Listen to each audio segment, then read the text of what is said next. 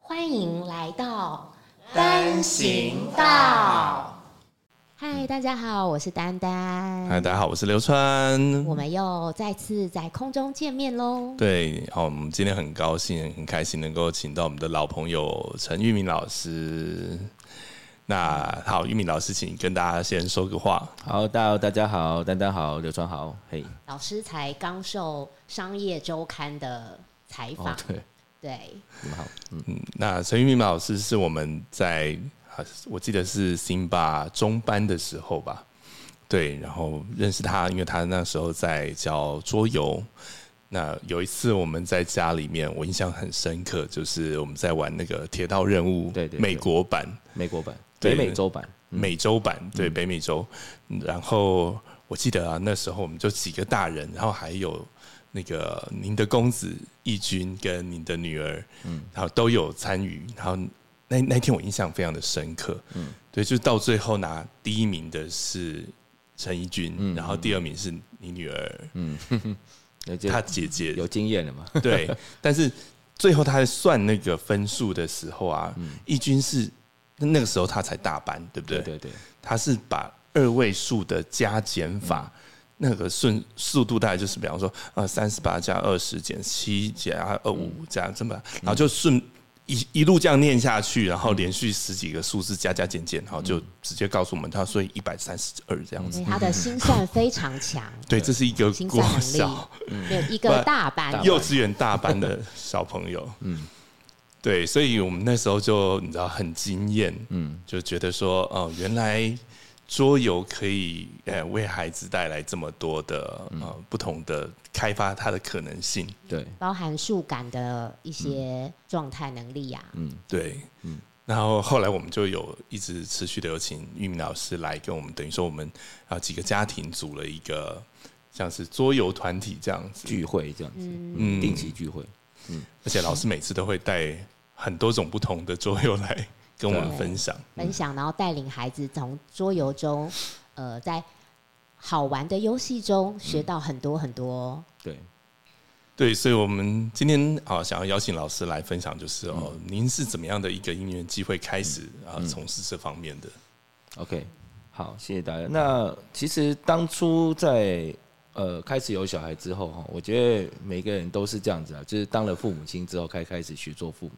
那当时其实是觉得，我希望我的孩子可以透过一个比较有主动性的一个学习的方式，去接触他的人生当中每一个必要的呃，我们希望他能够具备的能力嘛。所以当时就是从呃从事的职业上面学习到很多育儿相关的事情之后，知道说用所谓的主题式的游戏的学习，好主题式游戏学习的方式来去引导孩子学习这一些我们希望他能够具备的能力。那所以当时一开始透过了很多教具的东西，带着孩子玩嘛，好，然后透过主题式的方式啊来去做学习之后，那开始接触到桌游这块领域，就是很好玩，也是因为我们呃我老我太太嘛，她当时学校这边哈，她是学校老师，然后有人来介绍桌游，她就只是想说，哎、我买一两套，哎、拿回去。然后我们就开始了我们的桌游之路之后，哎、我发觉说，哎、这个东西跟我们的主题很相符，所以我就开始想要去做。当然我在做了之后，呃，也因为这样的关系，我觉得，呃，另外一个想要侧重的重点就是在亲子互动上面。嗯，当时接触到这个议题之后，我觉得很适合拿来做这样的事情，所以才开始这条路。哦，对，那时候你很鼓励，就是不是孩子在上桌游课，而是家长跟孩子一起一起。是亲子一起参与这个对对对活动，然后一起去从中去找到一些方法，他们共同去讨论啊，这样子，而且会有一种好像我们是同一队的，对互相支持、互相这个砥砺的效果。嗯对啊，没错，因为我觉得大人哈很好玩，就是这个，就像刚才讲的，开始学当父母之后开始学嘛。那妈妈的话，因为她本来就有天生的母性，她她会很愿意去关怀孩子。那爸爸呢，就会开始用一种他以前早期的时候，父母亲教他的方式开始在教他。那于是乎，这个就会变成是一种很好玩的，就是在华人文化当中，大家都只是用一种有点比较像鞭策式的、教条式的方式去教导。但是少了很多我们说所谓的家庭互动温馨的东西过程。那我觉得在于现在的这个现在的孩子来说，他已经不再适用二三十年、四五十年前这样教条式的教导方式，他们接触到的资讯也都不同。所以我觉得从过程当中引导现在目前的爸爸妈妈开始投入到这样子的一个学习的方式，是我当时我觉得我发的一个想愿景啊，或者有个想法。那从桌游当中，其实这个也在欧美地区本来就是一种很。普遍的一种家庭互动方式，对，只是到我们的华人啊，就是打扑克牌、打麻将，好像玩玩个大富翁啊，好像你玩东西，好像就跟什么赌博啦、对对对对对嗜好有关系。我们真的有遇过那种，还有输赢。对对，我们真的遇过，在推广的时候有遇到老人家说，哎，路过说，哎，那个黑姐姐中奖，然后然后我们说我们在玩桌游，然后看到我们拿骰子哦，哎，不掉哎，这样讲啊，那老人家。但其实你知道我们。从小其实我们的成长历程其实也很多的桌游的经验，比方说大富翁，嗯，或者是以前像扑克牌啦这种啊大老二，事实上我们都是这样长大的。那我们也很清楚这个东西，它它跟赌博没有任何关系，而且就算是啊，你真的涉及到比方说专业的像德州扑克这种，它甚至可以是职业的选手，有些人是以此为业的，对对对。对，所以。我觉得我们这一代的想法就比较能够理解，就是如果我小时候是从游玩的过程当中学习，那我也没有变坏，嗯那为什么说啊孩子不能够快快乐乐一边学习一边成长？对啊，很多人当当这个电脑高手也都是从玩电玩开始，这是一定的。其实从玩这些过程中会有一些计划性的策略，嗯嗯，那些其实是开启孩子一些想法的。对对对对，嗯，我觉得最主要还是在，我觉得游戏本身本身啊，就是我自己认为是人类在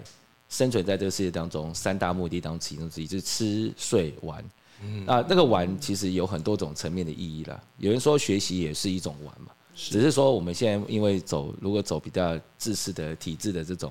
他就把它变得跟科举制而且如果为了考试而学习，哇，那真的整个那就不叫玩，那个热情就被浇熄了。会有对，那大家想要去玩味的这个东西，不管今天是动手做也好，思考也好，其实大家都只是在想要去找到一种很怎么讲，一种脉络，然后一种学习的方式，那你就会投入很多热情。我觉得在孩子的身上，我们很单纯的去观察的时候，他对于这种的热情是很纯粹的，是。很符合人性原本的样貌的，对。对，所以就是要希望说，透过家长的互动，引去把他的这个路，把他引导的更好，嗯，更有更有这个呃，符合我们自己对于孩子在成长当中一些需要的内容，然后透过游戏当中渐渐的给他这样。嗯，所以我相信应该是这样的出发点，让您在四年前左右，嗯，哦，我我没有记错吧？四年，对，四年前左右，您开始一个更大的 更。更了不起的计划，没有这个因缘际会，真的 好，也就是跟宝可梦牌的结缘。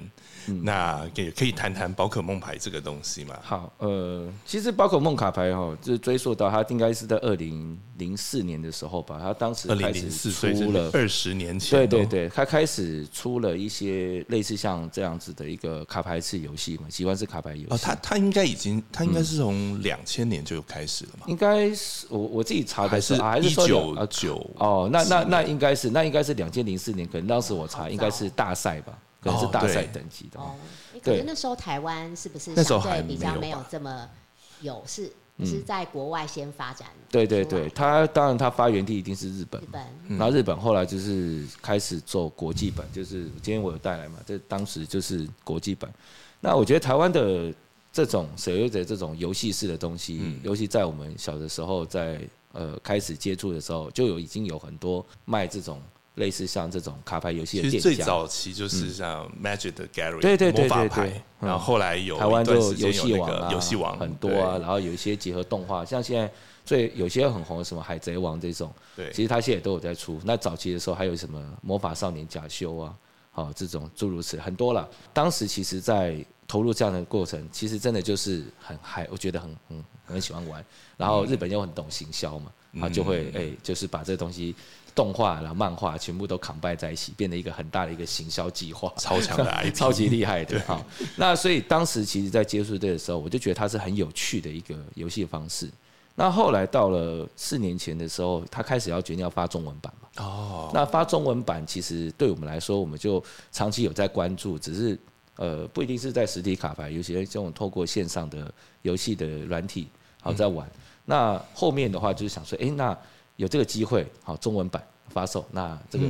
可以让孩子多接触。好，所以当时其实就是从桌游的这块领域开始转到这个方向。其实也是算是无缝了，因为原本就是因为事实上它也是一种桌游。对对对，所以就是当时在中文版开始的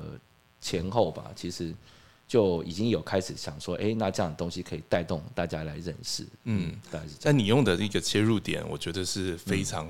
就了不起的，也是延续您之前教呃教桌游这样的一个理念，也就是亲子一起。对，所以我印象中是那时候啊，辛巴大概是。小二，嗯，要即将升小三的暑假，嗯，那因为其实那个年代很多小朋友就是啊，不断的去买卡包啦，开卡包，嗯，然后啊，开了漂亮好的卡片之后呢，也不知道怎么保护它，然后就放在口袋里面，可能过几天之后，它就在洗衣机里面找到它了，对，就烂 烂的，嗯，然后而且。彼此之间也只是说哦哦，看起来我这个数字比较大，你那个数字比较小，我的比较厉害，嗯，或者甚至于可能会有一些欺骗的行为，因为比方说抽到好牌的，嗯。啊，或者真正实用的牌、有价的牌的小朋友，他不晓得那个牌的价值，但是呢，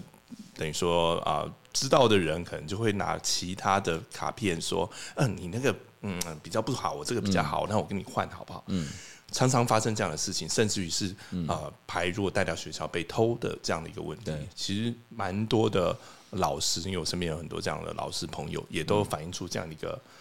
很头痛、很困难的一个现象。嗯，所以那个时候其实就是丹丹跟我讲说：“哎，玉明老师有在教宝可梦牌，那你要不要就是带着辛巴去？”嗯。所以那时候我们两个就一起去拜师学艺，也不是拜师，大家互相分享这样。嗯，那我印象很深刻，就是啊，从开始上了课以后呢，你知道辛巴每天早上哦六点多不睡觉就起来，起来之后自己在那边组各种不同的牌型啊，什么水系要一副啊，火系一副，电系再一副，嗯，然后把自己的牌也是啊持续的在呃 improve，就不断的去调整。我自己也有有啊，也会上网买一些牌啦，所以说他花两个月左右吧，嗯，然后就升上高手组，然后他每天下课之后呢，就会那个年那个时候就会比较愿意啊，心甘情愿的把作业写完，因为作业写完之后就可以要求我说我陪他打这样子。OK，升上高手组之后，大概再过一个月，然后他也升上高手组了，然后我就跟他讲说，哦，跟你讲，高手组很可怕哦。就是我，我身上告诉我，只在前一个月一场都没有赢过，嗯，就每次比赛都被都被人家电的很惨，我就跟他讲说，你做好心理准备了吗？你要来被惨电哦。结果他居然悻悻然讲一句话，啊，没差啊，我天天在家里被高手电啊，嗯，那这是我，哎呦，哎呦，是他们那个父子两个每天很重要的活动，对。对。对，然后妈妈就很开心，妈妈想说太好了，两个对，对，我就可以开心的做自己这样。子。OK，嗯，我们那个高手组哈，这个其实这个也是当时在成立环境的时候特别的一个设计了，因为毕竟我觉得在实际上在呃在带着孩子在玩的时候，大家都知道嘛，就是孩子本身。他的社会经验也好，或者他的思考这种也好，一定不会没有比大人要来的严谨。嗯，那但是因为我想要塑造的是一个亲子互相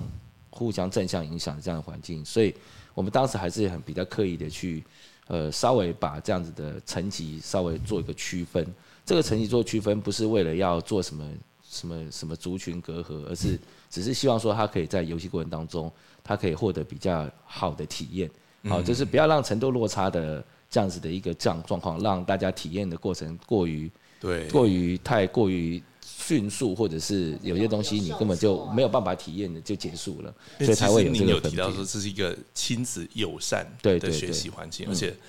关键其实是对于一个游戏的新手而言，而且它又不是一个就是你只要花啊一两个小时就可以学会下去这样子。对，就算你今天给你一副很好的牌好了，嗯，那种日本冠军牌，你不会打他就是不会打。对对对，那。其实对于尤其是小朋友，好像这个幼稚园才开开始认字的孩子而言，如果没有这样的一个环境，其实他会很难进入。因为相反的，他可能会直接面临的就是一个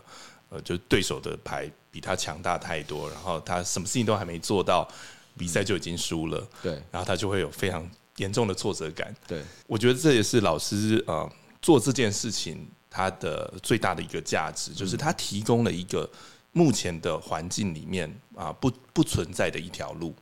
嗯，然后他把一个很大的一个进入门槛化解掉。我我觉得这个其实很多人其实如果有真的带孩子去接触现在的环境哈，我相信有很多的店家也好，或者是很多的游戏环境，他们也一定都有会去带着孩子学习这件事情。但是我觉得带着孩子学习，到底你是学习的是游戏方法，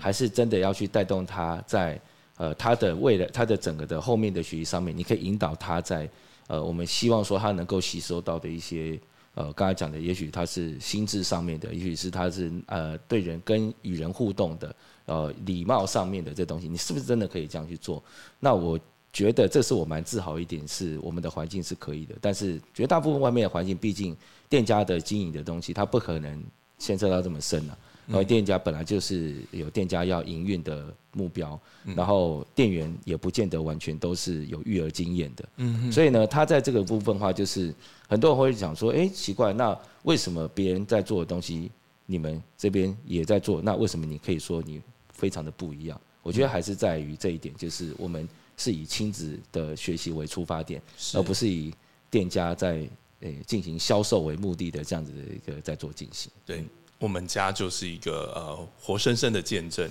好，因为在我们开始来学习打宝可梦牌之前，其实辛巴他们学校也没有人真正的会打。嗯，那自从我们开始玩了之后呢，其实有蛮多的家庭，啊就看到了第一个是看到新新巴的改变。嗯，啊，因为你知道，对于一个国小二三年级的小朋友而言。胜败常常是他们很在意的事情。嗯，有些时候啊会比较容易情绪化，有些时候他的那个嗯心智还没有那么的强健。但是呢，自从他开始打牌，而且是跟大人，然后可以平起平坐，在高手组这样对弈，而且得到很多的大人的肯定。因为比方说，对于呃像宝可梦牌有所谓的克数嗯这样的一个限制，然后有一些这些性质，呃，Simba 他就可以。有可以注意到这些小细节，然后透过这样的方式来赢得比赛，然后得到呃蛮多的爸爸们、叔叔们的肯定。对啊，我觉得这个其实也是很多人在想说，把孩子拿放到一个只有孩子的环境，比方说好了，有很多店家或者什么，他会办只有这个年龄层的孩子的比赛，好 U 十五、U 十二，就是 Under 十五、Under 十二的这样的年龄层。那我觉得很可惜，因为孩子跟孩子之间的互动，哦，仅止于就是。他们可能只是在知道说啊 胜负这些东西，但是跟大人之间的互动当中，就跟好比说你去参加任何的学习也好，或者是你学任何技能也好，如果你面对到是一个大哥哥，面对到是一个已经学呃学习有成，而且他又懂得如何引导的这样子一个人的时候，你可以学习到东西是更多层面的事情。是的，是的。所以事实上，他的自信心就在那个时候建立起来了。对，那这个改变呢，是连老师们。还有其他家长们都看得到的哦，是是是，所以那时候也，他也有一些同学的家庭也这样慢慢的一起参与这个活动，对，对，那甚至有时候，哎，感觉上我们的那个周日的活动里面，可能有一半都是他的同学。我们那时候就发现说，奇怪，怎么都是同学来，要不要开同学会这样？对，嗯。所以这个也是一个呃，我觉得很棒的一个经验跟回馈。嗯，所以这个应该说在。当时在我们这个年纪的父，应该讲说，在我们这个年纪的父母，但宝可梦本来就是一个在我们小的时候就已经存在的这样子一个特别的一个存在啊，成长的漫画啊这样子经历。真的吗？那我可能完全 都没有看华你都没有接触是以前叫做口袋怪兽啊，什么 神奇宝贝嘛，对啊，嗯。那时候有分男生女生的卡通吗？可能这个是不是比较多男生在看，所以我们这种女生就比较不会去接触这个。很多女生都很喜欢哦。没有，这个这个其实就是刚刚讲的哈，它的一个设计，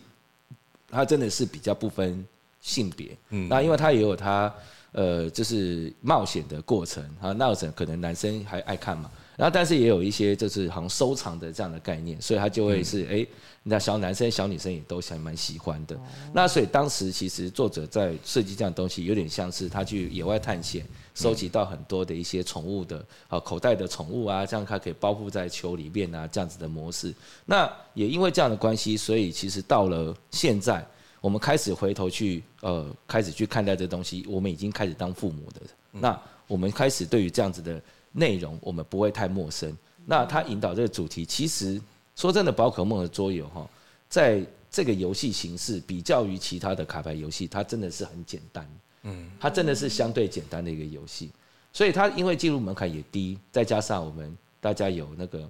有一种这种投投射的这种，你知道吗？就是移情作用这样子在里面，所以我们发觉是说，当我今天在推很多的呃不同类型的桌游在每一个家长身上的时候，可能那个共鸣点都会。可能有或多或少不同程度的状况，但是反而在宝可梦的作业当中，这个卡牌游戏当中，它会变真的是每一个人真的都愿意接受，尤其是刚刚讲嘛，这个从小的时候就很有在关注这样子的一个啊，可能比较多，可能还是爸爸了哈。对，妈妈妈妈稍微比较，我完全觉得对，是很远的，很远。蛮多爸爸就是 好像参与到这个活动以后，他。就像自己回到了年轻的时候，然后很多梦想，哎，今天都可以实现了。而且后来老师你还发起了这样的一个像是爸爸的社团，嗯，因为我们需要蛮多人来引导孩子，然后一步一步从基本的呃游戏规则啦，甚至于有一些他连字都还不会看的孩子，嗯，那你得根据他的实际的状况去呃给他所需要的指引，嗯，然后还有当呃我们帮他组一副。就是能够打的比较顺的牌，他才能够呃很有成就感的，然后去享受这个学习的过程嘛。所以我们也有一个这样的一个群组，然后是几乎都是爸爸们，几乎都是爸爸。对，因为小朋友们就去比赛，而且他们的 他们的成绩都远远比我们好。那与其去自取其辱，我不如去教新手。没有啦，就是大家大家有一些人真的是。很有热情，而且他会认为说可以真的去引导一些新的朋友来，然后觉得哎这个样子的心理获得的满足感会更高。我们真的有很多这样子的家长朋友，真的非常感谢。真的，我自己从旁边看呢，我会觉得呃宝可梦牌是因为它的组牌方式很多元，然后它其实是一个开放性的，嗯，就是。你自己真的要有一些策略，或者你自己要一些想法，你才可以把那个你想要打的牌组出来。对，因为它不存在一种它最强的牌，对，它不存在，所以永远都有可能性。那就是会有挑战，会让小朋友会想要，哎，嗯，我怎么样怎么样可以改善我的牌？这样子，嗯，对，或者或者当他有一个想法 idea 的时候，他要怎么样去实现？嗯，对我自己从旁看是这样啦。那这个对从小就没有在组对打牌或者是在玩桌游的妈妈我来说，我会觉得哇，我小孩怎么还蛮厉害的？那那你有没有去玩那些什么？比方说什么？哎，也啊，可能我们小时候比较没有那种解谜游戏，是不是？哦，解谜会有这种机会，密室逃脱。我大概比较有玩就是扑克牌，然后里面的那个大老二是唯一觉得，哎，大老二也是有时候你你要看你的牌型，然后出的顺序、出的顺序打法这样子。对对对，嗯哼。但他没有办法说你完全去掌控，嗯，但我觉得宝可梦牌它就是有办法是，嗯，好像我们有很多人是喜欢打粉牌的，喜欢玩欢乐牌这样。对，粉牌的意思就是我特别喜欢某一个角色，比方说，好，嗯，我就是特别喜欢沙奈朵，嗯，所以我就是整副牌里面就是沙奈朵，沙奈朵，沙奈朵，全部都是粉红色的，哦，是粉红，粉牌，我以为是粉丝，就是比如沙奈朵就是粉丝的意思，就是粉丝，就是他并不是以。争取战绩为最高目标，他只是想展现他想出来的艺术这样子。对，那像辛巴，他每一次我特别喜欢老师办的这种开放赛制，也就是他不去限定啊，你一定要用现在可以就是正式比赛使用的牌，你可以用过去的牌，嗯，然后它就会多很多不同的创意出来。想法，对，然后 Simba 他。呃，目前他的人生的最高境界就是他拿了两次的开放赛制的投票的冠军第一名，就是他组牌有创意是这样吗？对，应该说其实开放赛制本来的用意本来就是我们今天把这样子的规则的限制打开，然后希望大家展现不同的创意嘛。当然，这个呃比赛竞赛本来就还是会以输赢为最终的目标是没有错了，但是。我会认为不是只有输赢。对对对，我会认为是说，其实，在在这样子的一个评选当中，我们不应该百分之百只是把战绩放在前面，因为战绩的话，那其实每个人都打一样就好了，对，大家就开始先变先这样子。但是，我觉得更要重视的事情是，到底你怎么样去把这样子的一个一个呃，可能是一个非常大的集合的东西，凑出一个你自己觉得你最你想要完成的这样的一个创意，而且还可以实现它。嗯，我觉得这个是很重要的事情，不是天马行空到你实现不出来，而是你天马行空到你还可以玩出一个让大家觉得哇，这个非常惊艳的这样的一个内容。那我觉得这个才是开放赛这一个最主要的一个一个一个目标了，而不是只是为了打比赛拿拿无多么厉害的卡牌。这是我自己认为，我自己希望孩子可以做到这样的事情。嗯，从我的角度来看，事实上他根本就已经在。如果你拿职场来看的话，他其实就是一个气化的角色。嗯，就是我是在从无到有去规划一个东西出来，对对，而且要把每一个环节可不可执行，全部都克服之后，最终你才能够成就一副牌。嗯，它其实就是创造一个产品，对对，规划一个活动的气化这样的难度了。嗯，其实这对孩子们来说，这是。非常难的一件事情，但是他学会了以后，其实是受用一一辈子的。对，这也就是我自己会认为，其实我觉得游戏的带给孩子的主动性、他的想象力、他的独创性，或者是他的去呃想要去把这样事情去致力去完成这样子的动力，其实真的就是很人类很原始的一种呃，针对于他自己。想要去成长，想要再去进步的这样的动力，嗯，我觉得对于现在的孩子来说，也许在体制内，当然体制内是比较绝大部分嘛。那体制内的孩子其实多多少少他比较容易被所谓的成绩或者是可能被测考试这样的东西去限制他的这样子的一个表现，或者是他会变得是这个东西变得是他自己内心当中是一个障碍。嗯，那我觉得这个东西可以。透过如果可以透过游戏的方式去实现他自己认为他自己心里面想要达成的这样的目标的话，我觉得这个才是他在未来他长远一辈子的人生当中的一个最重要的一个心理素质。嗯，这是一个很重要的想法。嗯，那这是不是就是我们现在所谓的多元学习这样的一个理念呢？对，其实多元学习的这个概念哈，我我把它呃稍微把它勾勾勾勒一下，就是我会认为是说。在孩子在投入这样的过程当中，本来他就要应用到很多的能力。嗯，那这个能力呢，其实一开始的时候，当然就是以他自己本身成从成长过程当中他习得的这些能力开始去做应用，不管是数字计算或者是应对，然后你怎么去做好你的动作，你的如何来讲哦，去呃遵守这一切的规范。好，这是第一个。但是呢，其实我们如果再把它更拉开来看的话，刚才讲的人际关系。人际关系你怎么去尊重别人？怎么去看重自己的表现？怎么样来讲话？去透过这样的方式去交朋友？好，这个东西其实就会不会是只是 focus 在游戏本身的胜负，或者是游戏本身的什么内容，而是真的有很多的一些可以跟别人互动过程。那在跟家长这边应用上面，就跟我们刚刚其实一直在提到的，就是孩子他在面对这个目的的时候，家长带着他去投入的时候。他一定都会遇到很多像现在那么资讯那么透明嘛？那你就会遇到很多一些买卖上面的一些行为。这个买卖上面的一些行为，如果我们先单纯只是我买给孩子，他大概就只是说啊，我今天啊这个东西多少钱？我爸爸妈妈买给我了。但如果有这个机会，你可以带着孩子去认识这个市场，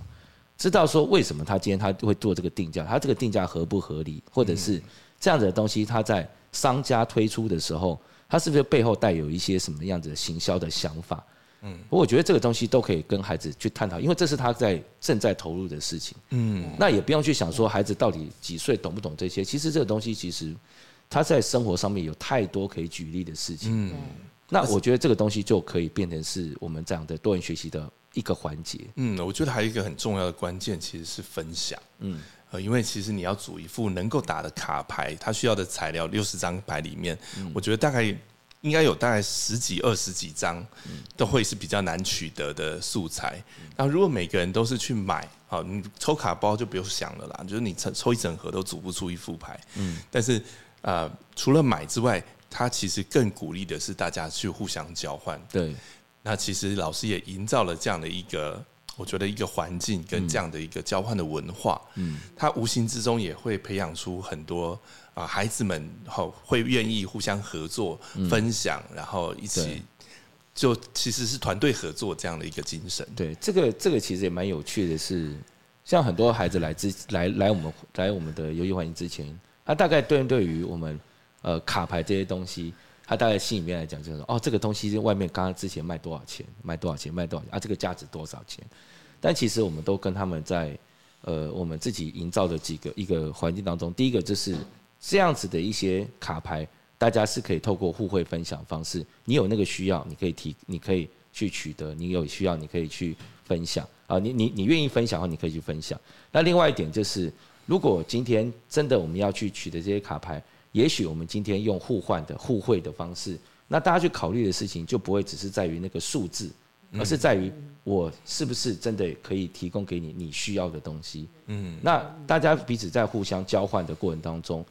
呃，要去计算数字也可以，不去计算数字也可以，因为我觉得交换本质本来就不一定存在完全对等价值的互换，而且没有一个单一的价值。对，那内涵。甚至含情感的成分。对对对对对。好，我想要跟帮帮助你，或者我想让你变强。变强。对对对，所以所以像我记得当时我们的流川带着我们 Simba 来的时候，我就记得那时候很有印象，就是刚来嘛，然后就想说，哎，我想要打所有加雷哦。那才讲完之后，讲其其他人就拿拿出来，哎，那这个给你，这个给我，然后他就吓到，我记得受宠若惊。他当时的表情就是，哦，是这样子的吗？这么好，就就很有趣。但是我觉得这个是一种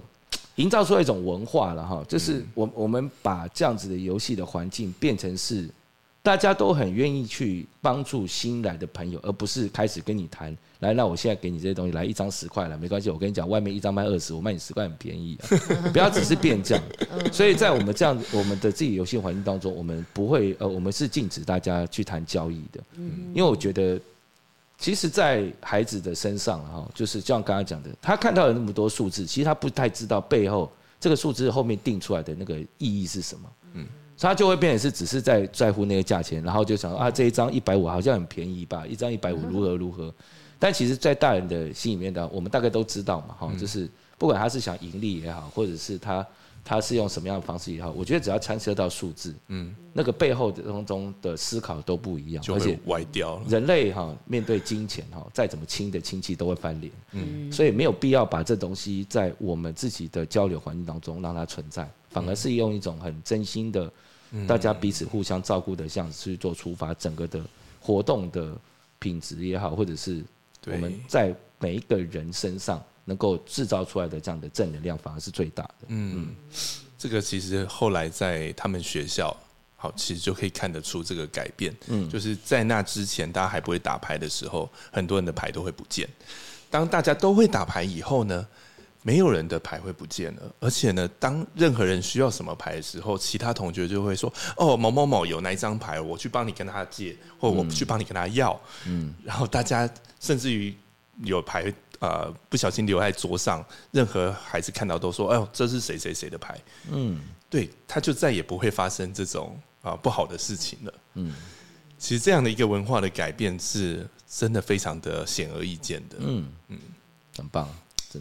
那老师对于这么多年来从事这样的办这些活动啦，有没有？因为其实你也办了不同不同的呃形式，各种不同的尝试，有没有什么你觉得最呃印象深刻、最值得分享的？我我觉得我我讲一个比较近一点的吧，嗯，就是其实在我自己心里面印象最深刻当中，今这几这两年当中，其实呃很多一些比较特别的孩子的爸爸妈妈会想要来。跟我们接触，那这个特别点就是可能我们平常可能遇到，就是也许孩子本身有学习障碍、情绪障碍，或者是有一些特殊的心理素质啊，我都把它称成说，它不叫障碍了，那个叫做他拥有一个特殊的灵魂啊，是这样特殊的灵魂的孩子。那我觉得在接触这些孩子的过程当中，呃，一个最大的一个感受点就是父母亲会比我们还要更紧张，因为他可能他在外面接触到的环境当中，他要面对的事情是他要如何的让他的孩子在这个环境当中可以很顺利的去做，不要让别人产生反感，然后呢又要能够照顾得到这整个的活动，所以他就变得压力超级大。那有一些家长，我记得像。有个爸爸带一个儿子来的时候，他开始来做学习，嗯，孩子光在学习过程当中就哭出来了。那个哭可能是认为说他觉得他可以做，但是他为什么他就是做不到？那爸爸就会很紧张在旁边说：“那你要这个啊，你不能哭啊，这样什么？”对，就是开始很紧张。那其实那个爸爸我有呃，等于说事前都已经有知道了，因为我我是每一个来参加我活动的人，我都会先打电话沟通。确认一下孩子的情况。老老师花很多时间在确认每一个新来的学员的状况。对啊，因为我觉得这个其实，嗯，我们也没有碰过，没有碰过。那我又不是开店，我不是说你来消费就结束。我们是真的希望给孩子一些，他可以去在里面获得一个比较适切的一个对待哈跟安排。那所以呢，这样子呃，在他当下哭完之后，那我就说没关系，那你要不要先去旁边休息？他爸爸也同意嘛哈。他们就在门口，然后门口待在门口就一段时间之后，孩子变得不太愿意进来，那我就会一样不时过去。但是因为我觉得我们没有想要去讨好任何的情况，就是说我们还是希望说我们大家用个比较正常的一个互动方式。所以我就说哦，那你记得你等一下你想回来的时候，你记得要回来哈。那我们现在里边等一下，我们先请那个教你的老师先也先休息一下。然后爸爸也说 OK 好。然后呢？这个那天过后，我们后来私底下还有在跟爸爸在聊，因为他的孩子真的就是，我记得没有错啊，应该就是有一点，嗯，我忘记是自闭还是就是有点轻微的哈。那对，但是呢，他后面的话就是开始我跟爸爸讲说，如果可以的话，你往后你在陪着他的时候，尽量我们让孩子多一点点的自己去完成他自己要去做动作的机会，因为有的时候孩子想要去做一件事情。他突然间发现他做不到，当然他可能当下会有什么反应，但是他也在努力的去想要完成他想要去做的事情的时候，突然间被你大人一个动作打断，他就会变得非常的难以接受，或者是他无所适从。他那个挫折感会很，对，会退缩。对，那他就会开始来讲话跟你闹脾气，因为他想去做，但他其实他不一见得都知道怎么表达。嗯，那所以我觉得就像刚才讲的一样，爸爸因为他们长期以来可能在外面接触环境当中有太多的经验是。会让他觉得他怕说，当他今天孩子再次的造成了别人的不喜欢、不满意的时候，会不会变成是他们再也没有机会来？那我就跟爸爸讲说，不用担心，我们这里边几乎百分之八九十都是家长，我们大家都可以同理。嗯，那所以这样子，所以从后来的活动当中，从爸爸一开始是站在旁边盯着孩子看，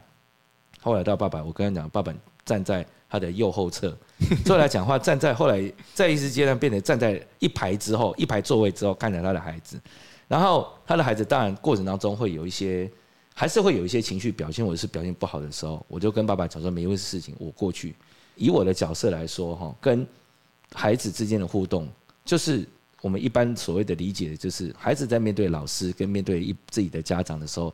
态度本来就是还是会有不一样，他因为你是老师，啊，你是老师，所以还是要比较尊敬一点。好，面对自己的家人就是很会撒泼，这个我们家孩子也是一样。那所以因为这样关系，后来爸爸开始从陪伴者变成鼓励者，我就一直鼓希望说他能够用鼓励的方式。那当他做得好，你就跟他讲很好。那如果当他没有做好，没关系，我过去跟他讲，讲完之后有机会你回家再跟他讨论。那后来变成是。爸爸自己也愿意下来投入，因为我们跟他讲说，如果今天你愿意跟着孩子一起去投入这样的事情，其实你跟孩子是站在同一个位置，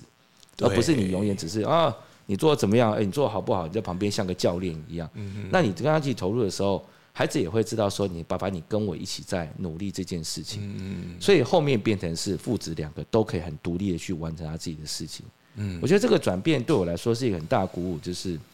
我我们其实，在帮助这个家庭，在解决他们也许他们以以往一直以来很担心孩子在吸收成长的过程，呃，就是在在体验成长的过程当中，他们会很很难的去找到一个地方可以让他的孩子用一种很自在的、嗯，很轻松的方式去体验很多成长的过程。那当今天大人他开始也放下那个呃内心的担心，然后也愿意跟孩子一起投入的时候，他也可以在这样过程当中去体会孩子所体会的东西，对，然后借由这样的方式，也许他可以提供一些什么样的经验或什么样的思考，这个东西就会变成是孩子在成长过程当中一个很重要的一个能量，就是我在吸取你一些比较有经过整理的、有系统架构的一些整理，告诉我，哎，原来这个东西可以这样去做。嗯嗯。那另外一个部分就是接触，应该也是近期吧，接触一个需要比较需要这个社工陪伴的孩子。嗯。那他来，他来之前的时候，其实当时我记得那时候跟这个朋友。哦，就是陪伴这位朋友，那我们有聊了一下这个孩子的状况，那知道他的家庭的状况有一些失能的情况。嗯，我一直在很好奇，是说，诶，那为什么会找到我们这边？嗯，他是说他希望说能够借由接触人群，嗯，可以给他一些多一点的一个呃练习跟与人互动机会，因为他说他本身因为家庭的状况，所以他会变得比较容易。不懂得如何去同理别人在想的事情是什么，好，就是会有一些这样的状况。然后于是乎，他来我们这边。那来我们这边之前，我还个别的，我们跟他约在一个地方，我们先个别的互动。嗯嗯。个别互动完之后，哎，我发现，哎，这个孩子不错啊，还可以啊。嗯。但其实那个陪伴者，他是有跟我讲说，其实那也是经历了一段时间。嗯。然后后面就来嘛，然后就一直互动互动。当然，过程当中也是稍微会有点修正，因为那个孩子年纪比较大一点，已经国中的年纪哦，所以其实有在跟他在互动当中，也在慢慢的去想要去把一些不好的习惯、言语啊，或者是行为，什么翘二郎腿啊，诸如此类的这样，我们就我们在过程当中，我们是会提提醒孩子，你要玩这个东西，你也不要把它变成是。好像也是一种哈，你在家里边看电视那种，就是很喜欢动作很随便这样。我们这边比较会要求。那所以这个孩子到了现在大概我们也大概三四个月吧。嗯。那这位陪伴的朋友有告诉我说，他觉得他最惊讶的点是，他在于分享的这件事情上面有一个很大的进步。哦。所以呃，我们之前有办过交换礼物嘛，也有办过一些。呃，就是有一些活动，就是反正就是在谈到，就是哎，你今天你如果你想要跟人家互换或者什么，你可以跟人家好好的用提出需求，然后我们大家可以哎，你有需要什么，那我可以给你什么，我们大家可以用这样方式的时候，那个陪伴者告诉我说，他觉得这个孩子才从以前的时候，他会比较在意的事情是他可以拥有什么，嗯嗯，但是他现阶段他可以去知道说，哎，我今天。我其实我在拥有这些过程当中，我还可以透过分享的方式去，让你可以去获得一些我觉得我可以提供给你的东西，同时间我也有机会满足我自己的需求。嗯，好，这个是在后大概接近我看一下有几场，应该至少有十场以上的经历之后，共同互互动当中之后，我跟他问的，我问他问说你自己你觉得孩子最最大的进步点是什么？那他给我一个这样的回馈，这样这是我觉得蛮蛮值得开心的事情。是除了在带给亲子互动当中，原来还可以帮助到这么多的一些家庭或者是特殊的孩子。是是是，而且我觉得，我就是就像老师，你感觉上好像是无心插柳，然后今天让这样的一个环境，它不只是一个大家在这边学习分享环境。事实上，我也观察到这个现象，就是它提供了一些真的是。特殊的孩子，他所需要的环境，嗯，就好像是 X Man 学校这种感觉。因为真的，我们在这一个呃这个比赛的场域里面呢，我们看到了非常多的，是包含这种所谓国家认证的雅斯伯格情绪障碍的，或者是呃高功能自闭啊高敏感的族群，或者是过动的孩子，他的。占比是蛮高的，但是你会看到的是，这些在外面可能会被贴上标签，然后因为他可能在课堂上面他会没有办法安静的坐着的孩子，会影响其他人的孩子，在这个场域里面他是怡然自得的，嗯，他完全不觉得去做他自己，对，并获得乐趣，然后享受在其中，而且还被所有其他的伙伴肯定。然后大家不会觉得说你你有任何的问题，你不会被贴上任何的标签。这个我觉得有一个可以补充的是哈，就是说，与其说他在做自己哈，倒不如说他到了这个环境之后，因为他在做一个他愿意、他有热情的事情，嗯，他会愿意接受指导，嗯，他会愿意来讲话，因为说，呃，可能他以前的话，他只是想一直很想要表现他自己。想要按照他自己的方向来做啊，跟父母亲开始闹脾气，跟师长开始闹脾气。对，但是在我们这边的时候，我会发觉说，哎，我在跟他讲的时候，他愿意认真听，嗯，因为他想要做这件事情，而且他想要变成他想要的嗯更好的样子。所以这种东西就是一开始在讲的游戏，让孩子有主动学习的那样子的热情，这个是人类发展的一个很珍贵的一个能力。那我们只是希望说，把这样子的一个能力勾勒出来，让他。可以有一个比较有一个正向的一个引导的这个模式，这样子。嗯，真的好棒！我觉得老师这做这些年这些东西，嗯，他就好像在土壤里面种下一颗一颗的种子，嗯，相信在未来他他会一个一个开花结果，然后会有新的这样的一个收获。对，那对于未来老师，今年新刚好今天就是 二零二四年的第一天，老师有没有什么新年新希望？新希望哦，呃，其实去年的话，跟跟几位朋友有在聊了哈，就是因为去年的时候有跟一个教会团体嘛哈，就是有在跟他们做比较多的合作，然后有在办一些礼办的之间的活动。嗯，其实，在宝可梦游戏当中，在大家在现在目前我们的呃面向当中比较多的新闻，大家就是啊，我们有一个小朋友在世界拿到孩童组冠，在世界赛拿到世界冠军啊，哈，然后有几个啊，一直就是这个。每一季一定都会有一个地区大赛。你刚说的是真的哦，哎，这是真的。对，我们真的有孩子拿到世界冠军。对对对对对，这个不是假的。哈，这当然这个不是我们自己环境的孩子，但就是台湾的孩子可以拿得到哈。嗯。那所以大家也许在 focus 上面就觉得哇，这个哇可以拿这样，那所以大家继续的往前冲啊，这样什么？嗯。但是我们发现有一个族群的家长，或者是有一族群的孩子是，他们其实目标很单纯，就是因为他接触了呃卡牌的资讯太多了哈，这个。为什么讲说宝可梦行销的手法很厉害？就是他让每个孩子都拥有卡牌，嗯，但是他不见得会玩，但是他就是有啊。然后呢，他有了之后，当然父母亲会想要让他哎有机会去接触的时候，那当然要去卡牌店。那卡牌店的话，当然就会变成是呃有有有些时候可能会被推销啊或者什么。那但是父母亲他不一定会想说让孩子花那么多钱，或者是他没有那个这么多想法说啊，我今天只是想说帮孩子找一个活动。我也没有想要让他当成是什么一等一的竞赛选手，我要可以怎么开始？那我就我们就开始去想了一些针对于这样子的一个只是想要品味这样子的游戏的这样子的一个家长族群，设计一些课程。嗯，那这个课程的东西，它就会带着一个重点，还是在于我们怎么样来讲话，用一种比较简单的方式进入这个游戏之后，带着孩子一起去做，嗯，这个事情。而不是说，可能我今天来了，好，我现在告诉你来，那你现在玩，我们要来训练成自己是一个战士，所以我们现在开始学什么架构的东西，然后开始去告你思考什么战术什么东西。那个以往来说，我们可能在我们自己的活动游戏环境当中，因为我们已经经营这样子的内容，呃，可以把这样子的一个战绩互动正向影响东西做得很好。但是就像刚刚讲的一样，就是或许有一些家长。他初期在带孩子进来的时候，他也没有那个想法，说我要让孩子学这些，我只是学的这个东西好，这东西孩子有兴趣，我可不可以跟着他一起做一个比较简单的互动？所以我们现在目前就是有设计这样的课程，好，也许用一种比较呃步骤式的引导式的一个学习，也许有点学习单、学习的历程这样子一个东西，规划成一个简单的一个游戏体验的活动，把它变得是一个这样的内容，然后呢？提供一些我们有的一些免费资源的这样的内容给他们做一个他们的第一套牌，只是让他们可以在家里边跟孩子互动的一个媒介。嗯，那如果他真的有兴趣，带着孩子真的去开始去深入到竞赛那个层面，那我们还有其他的。但是现阶段在这样子的一个范围的家长们，我觉得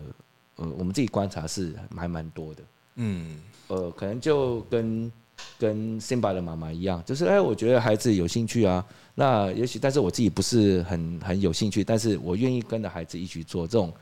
伟大的母爱促使之下，但是我真的就不是那么擅长，但是我可以透过一种方式，先做一个简单的品味就好的。那我们现在目前就是想要把这个样子的一个内容，把它具体化成一个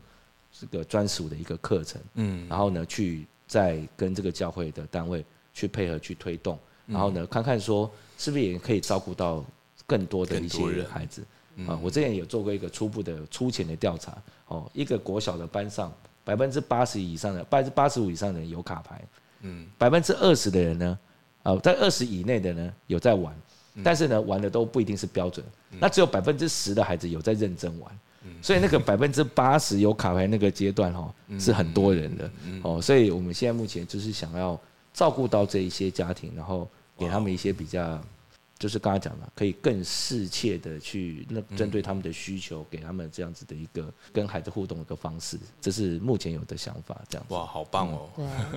因为老师在亲子方面有很多，目前有很多贡献跟想法，对，嗯，所以商业周刊也是有一个议题专门在访问老师了。这个这个真的是一个很特别的缘分，而且要讲一个非常好玩的事情，就是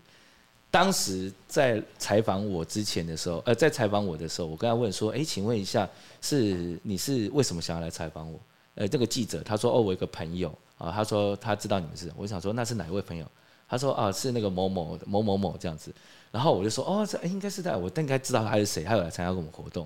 结果采访完之后，那个朋友就是介绍他那个记者来的朋友，然后跟我讲说，哎，我我那个朋友有去有去采访你啊，我才发觉说，哎，这个人从来没参加过我们活动。啊，从来没有参加我，我我心里面误会了。我说我我误会他是另外一个人，因为他是讲英文名字嘛，他是讲误会那个。我就想说，哇，原来没有来参加过我的活动的人，对，都愿意推荐我来做这个，那就代表他有看懂我们在在直在做的事情是什么。对，所以我也觉得已经出圈了。对啊，我我觉得我很感我很感谢的事情是，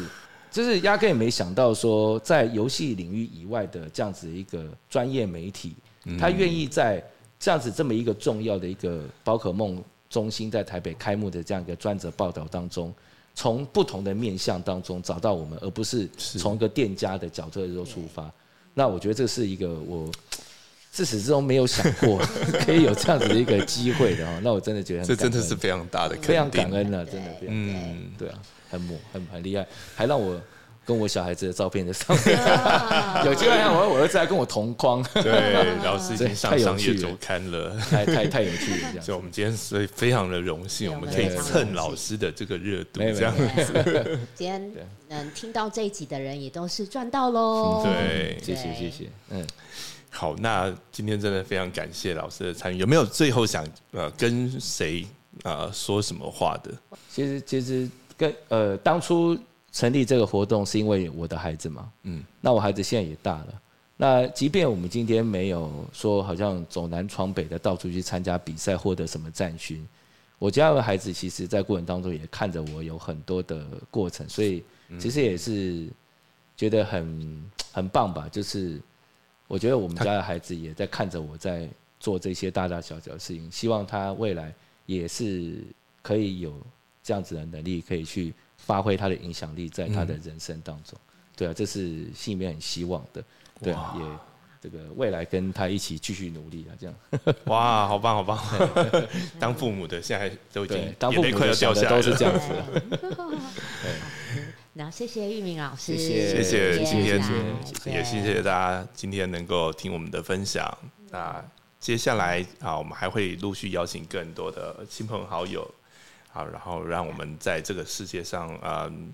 去发现更多的可能性，然后更多的美好，然后分享了大家心目中的美好与热情。是的，对，好，谢谢。那今天就到这边喽，嗯，谢谢，拜拜，拜拜，拜拜。以上我们提到的内容，纯粹是个人经验及感受的分享，但每个人状况不同，大家还是要评估自身的情况，照顾自己哦。